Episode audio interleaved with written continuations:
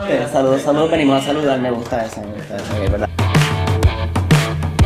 Saludos, saludos, venimos a saludar. Este es nuestro especial de Navidad y para nosotros y para muchos puertorriqueños llegó el tiempo de la Navidad, que es un tiempo en el que las dietas vuelan, las dietas se van. Pavo, pernil y todo, así que Se siente el frito. se siente el frito Navidad. Así que nada, estamos bien emocionados por eso y queremos traerles a ustedes un tema bien importante que es el bono de Navidad. En Puerto Rico se hizo una ley para otorgarle a ciertos empleados una bonificación adicional a finales del año que pues se le llama el bono de Navidad.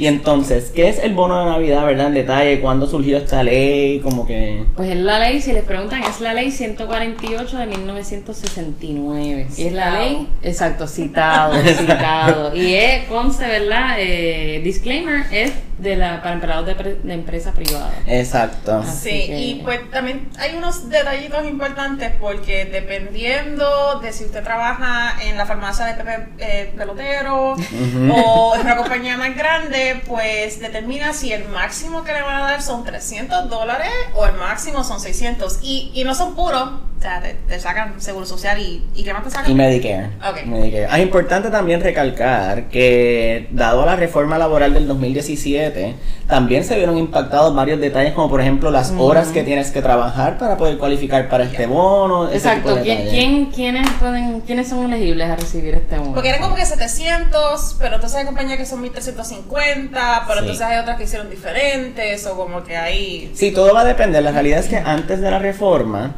tú tienes que acumular, ¿verdad? Trabajar 700 horas en el periodo del, del 1 de octubre al 30 de septiembre del próximo año. Sí. Pero con la reforma laboral entró un cambio que en vez de 700 horas lo aumentaron a 1350. ¿Y qué impacto puede tener esto sobre los empleados, verdad? Que no, ahora se disminuye la cantidad de personas que pueden cualificar, ¿verdad? Son ciertas cositas importantes que, pues, al momento el patrón evaluar a quién puede pagarle el bono, no tienen que entrar en ese análisis de las horas trabajadas, cuánto por ciento pueden este, pagarle, como mencionamos, de, las de los 300 dólares, por ciento del salario de mil, ¿verdad? De mil dólares.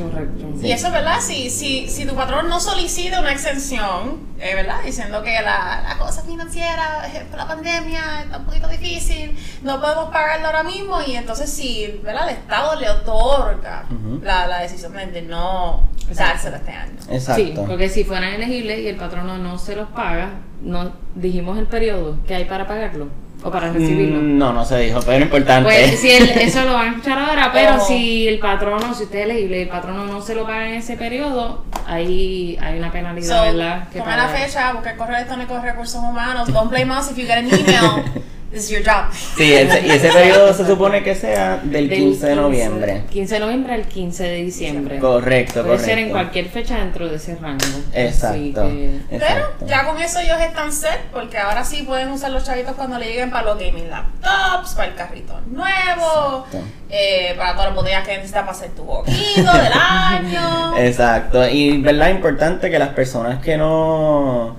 o sea, las compañías que decidan no otorgar, no decidan, las compañías que soliciten esta exención, ¿verdad? Porque tienen situaciones financieras, etcétera, estas listas son públicas, así que importante que si ustedes no reciben ninguna notificación del patrono, ustedes pueden buscar esa lista este, y ver si su patrono va a otorgar este bono o no. Así que pendientes en ese periodo, que es un mes, del 15 de noviembre al 12 de- al 15 de diciembre, para este, recibir ese nuevo Y bien claro, todo esto son para empleados de entidades privadas. Así que nada, importante, estén pendientes de estos detallitos. Este, y nada, siempre en conversación con sus supervisores, si tienen alguna duda, pregunta, vayan a su departamento de recursos humanos y verdad, y pregunten sobre Sí. cómo es que evalúan este estos bonos para ser otorgados.